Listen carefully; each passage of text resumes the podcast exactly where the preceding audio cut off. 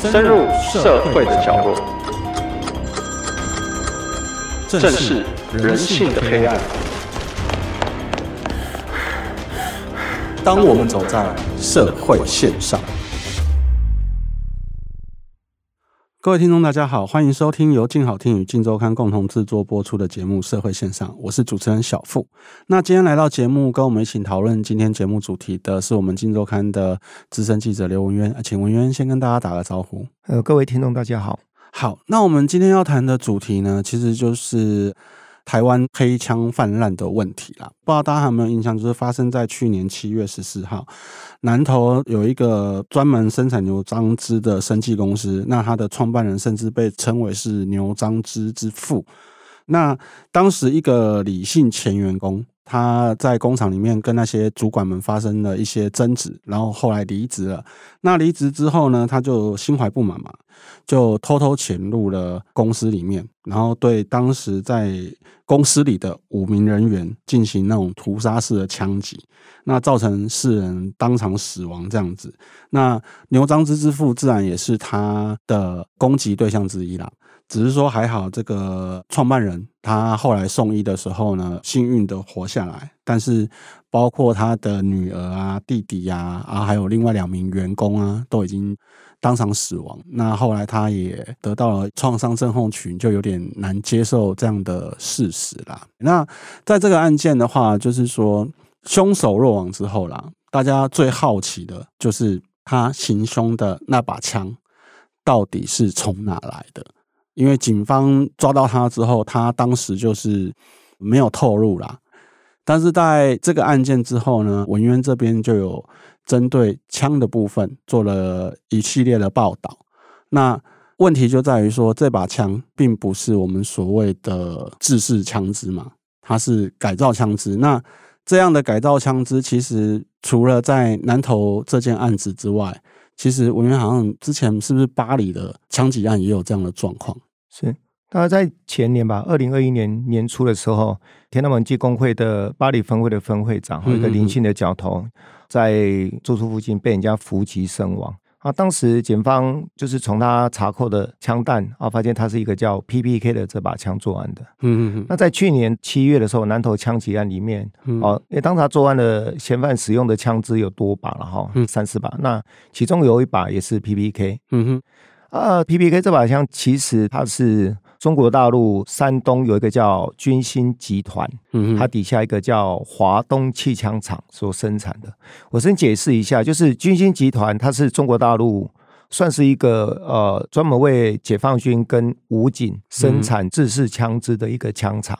那为什么会有华东气枪厂的出现？就是因为他们也跟我们台湾或其他国家一样，就是军方你要民营化，嗯。那里面的话，他们就想说，哎，他们设计了中国大陆 PPK 这把制式手枪，他们觉得，哎，设计的还不错，所以他们想把它改成是空气枪的方式来，好对国外贩售，满足军舰迷这样就对了。对对对，嗯、所以这把枪其实它最原始是仿德国的 TT 三三的手枪，嗯、那另外结合德国的一个百年枪厂花舍。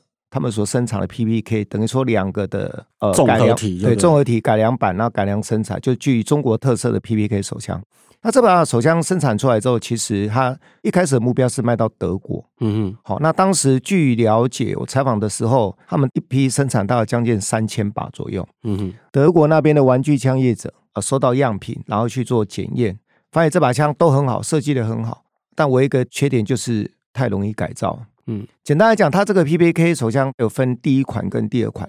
啊、呃，这个就是我们这次流进来台湾的是当年的第一款。那第一款它有三个地方很容易改造，第一个就是枪管，枪管的话基本上一般是焊死的，它这个不是，它这个是用一个类似于插销的东西把它固定。啊哈，所以你只要拿一个尖尖的东西把那个插销改成功吐出去，嗯，枪枪管就置换了，然后把新的制式的枪管装上去，再把那个插销插回去就完成了，嗯。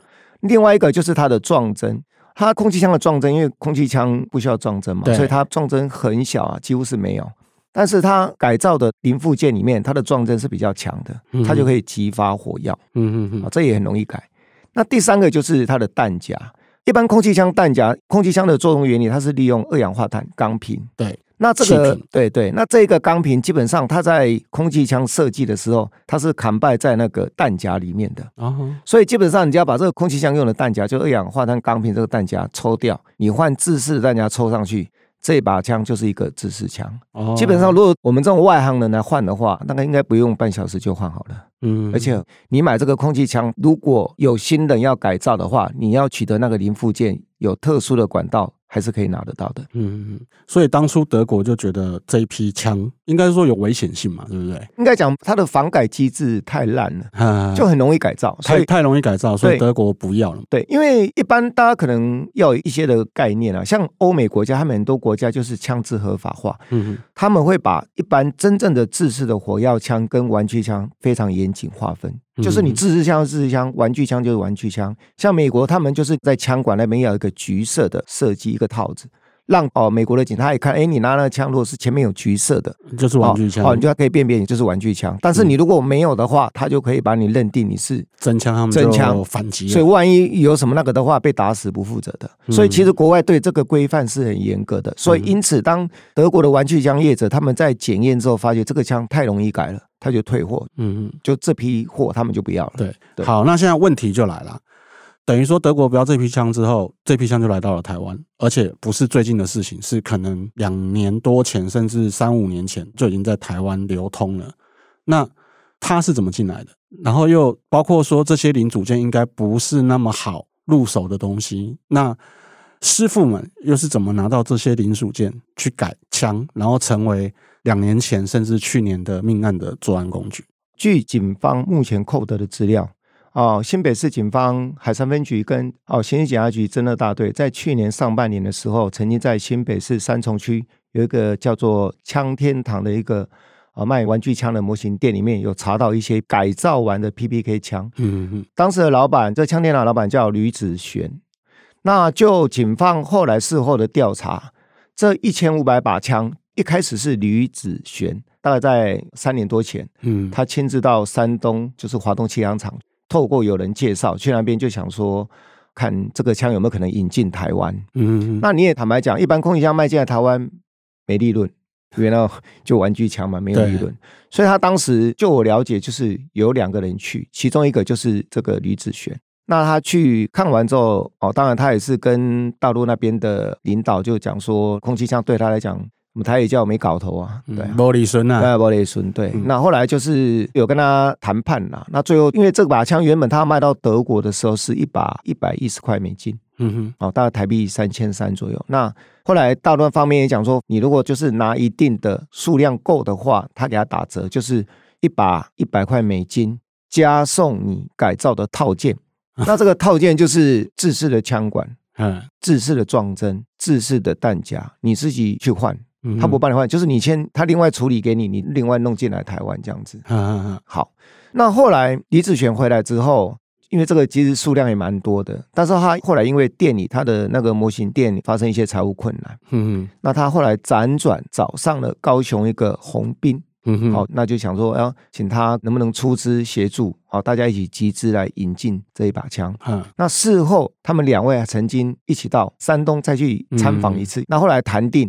总共就是购买一千五百把，好，这个 PPK 枪，另外也附送你一千五百组的零附件，就是更换的套件。嗯嗯，那你想想看，其实那个就是大陆的自制枪厂，它只是枪管、撞针跟弹夹，它是另外送给你的。那基本上它也是自制的啊。嗯，所以这个东西进来之后，就是分批的进来台湾。那进来台湾之后，有一些有心人，他会透过管道取得零附件之后。再去做改造，那就是一把制式的手枪，而且是非常便宜的制式手枪，一把只要三千多块而已。你要卖人家玩具枪，结果你还跟人家讲说，那我就打折给你，我还付零附件。我觉得，因为他已经生产了这两三千把的枪，坦白讲，他也不能当废料丢掉。对啊，那他就觉得说，就我觉得是一个清库存的概念，你要。嗯你愿意帮我收，我减少损失嘛？对。那你要什么其他的？对他来讲，那我一样也是配合你。对他来讲，那个很便宜的东西。嗯，好，那问题就来了。我一把一百一十块美金的枪，我算你一百块，再附赠你这些零附件。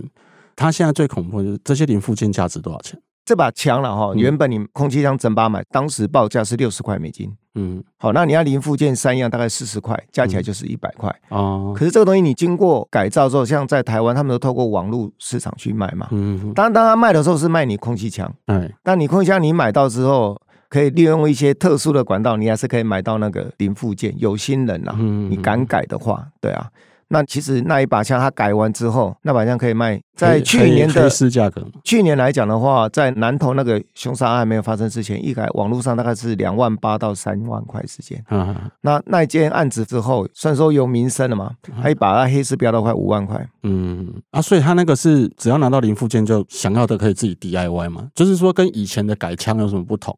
差异在哪里？传统的改枪，然后你大概需要几个东西。第一个工具，车床、铣床，还有拉膛线的一些机具。嗯，然后呢，要看你改造的师傅，你手工好不好，你技术好不好。然后另外还要看你相关的钢材好不好。嗯，所以基本上变数很多。你稍微一个好没有弄好的话，你可能打个一两发就卡弹就报销了。对。可是这一把枪，它名为改枪，基本上就跟小学做劳作一样，你换套件而已啊。嗯。对啊，你那原本的枪管，你把它拆下来，就一个插销把它吐掉，你把真正的枪管换上去，把插销插回来就固定好了。嗯，所以基本上这个改很容易改，而且改完之后，这个就是一把自式枪。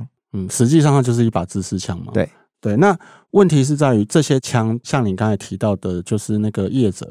进来之后，这些枪跟零附件是两个部分嘛？